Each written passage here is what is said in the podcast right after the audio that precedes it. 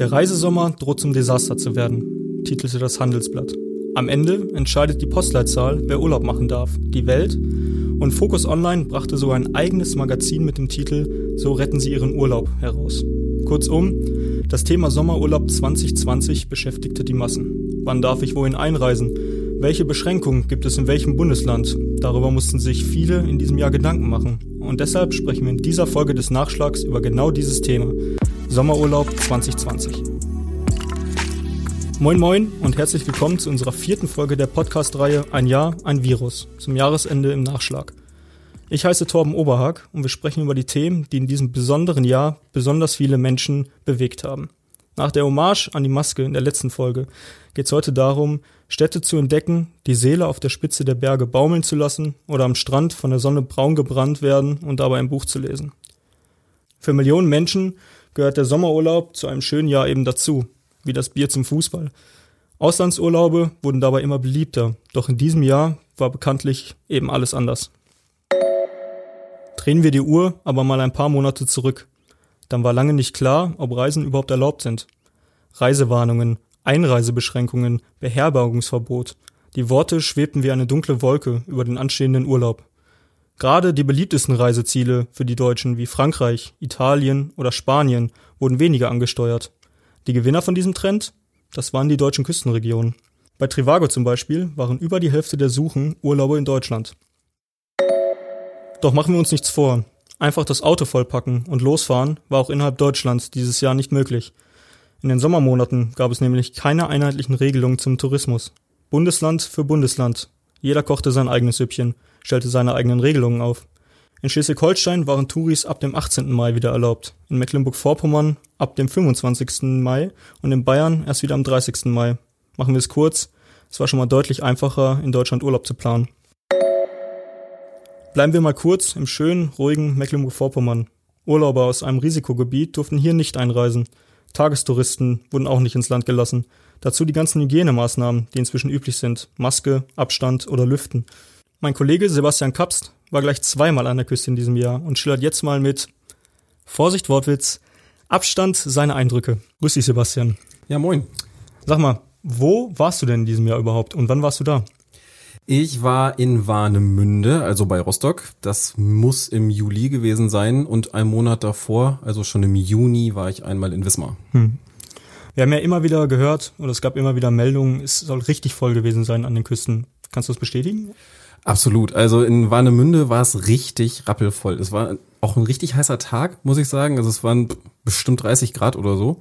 Also ein schöner Sommertag und der Strand war pickepacke voll. Wenn man nicht gerade wahrscheinlich schon vormittags da war und sich ein Plätzchen ausgesucht hat, war das mittags nicht mehr möglich. Warst du schon vorher mal an der Küste? Also kann, hast du da irgendwie einen Vergleich, ob es voller gewesen ist als, als vorher mal? Ich war vorher noch nicht in Warnemünde jetzt als Beispiel, aber es, also so voll wie es war, kann ich mir nicht vorstellen, dass es an einem normalen Sommertag nicht leerer ist. Also es, ich, für mich war das ein ganz normaler Sommertag. Und Abstand oder Hygieneregeln, es hört sich ja echt so an, als ob es echt schwierig ist, sich da daran zu halten bei den Massen? Sind wir ehrlich, gab's nicht. Also es gab natürlich ähm, Strandkörbe, die überall rumstanden und da wurde auch auf Abstand geachtet, die wurden entsprechend aufgestellt, aber sobald irgendwo jemand lag, lag er halt einfach da und dann lag auch ein 50 Zentimeter jemand, äh, 50 Zentimeter weiter jemand daneben, egal ob das jetzt ein Sicherheitsabstand war. Also auch im Wasser oder? Auch im Wasser. Also tatsächlich, der ganze Strand war voll. Der war wirklich voll. Ich bin nur einmal, weil es mir zu voll war, an der Wasserkante langgelaufen. So ein Kilometer oder so. Und dann habe ich auch gesagt, es reicht. Ist einfach zu viel. Und zwischen Wismar und Warnemünde, gab es da irgendwie Unterschiede? War es ungefähr gleich?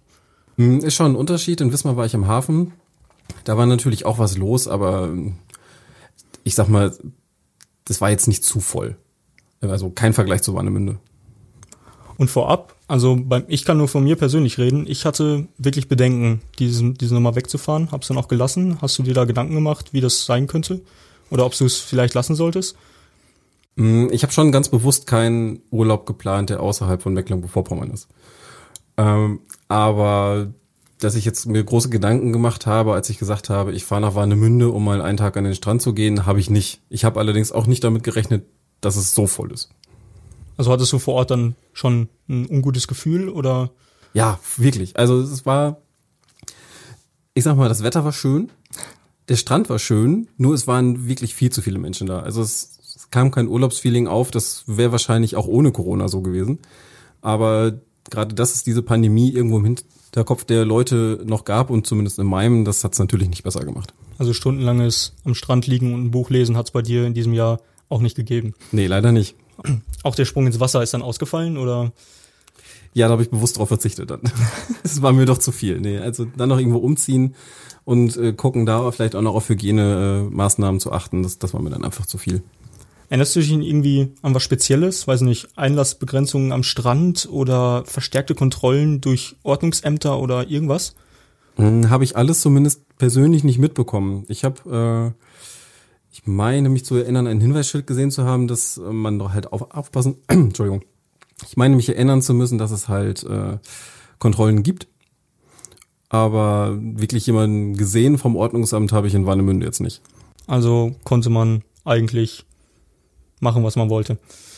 Ja, also es sah auch nicht so aus, als würde da jetzt alle zehn Minuten mal kontrolliert werden. Und jetzt so in der Nachbetrachtung oder im Ausblick mal auf 2021, falls sich nicht so viel ändert, die Zahlen steigen ja im Moment wieder drastisch, ähm, würdest du wieder hin? Also würdest du es wieder so machen oder? Ich würde auf jeden Fall wieder in Mecklenburg-Vorpommern bleiben, glaube ich, aber ich würde mir vielleicht was ruhigeres suchen, als mal so einen Tag an den Strand zu fahren, auch wenn es, es ist schon so ein kleiner Sehnsuchtsort. Ähm, aber ich glaube, unser Land hat noch viele andere Sachen zu bieten, wo man dann auch ein bisschen mehr mit Abstand unterwegs sein kann. Alles klar. Danke dir, Sebastian. Gerne. Das war die vierte Folge der Podcast-Reihe Ein Jahr, ein Virus zum Jahresende im Nachschlag.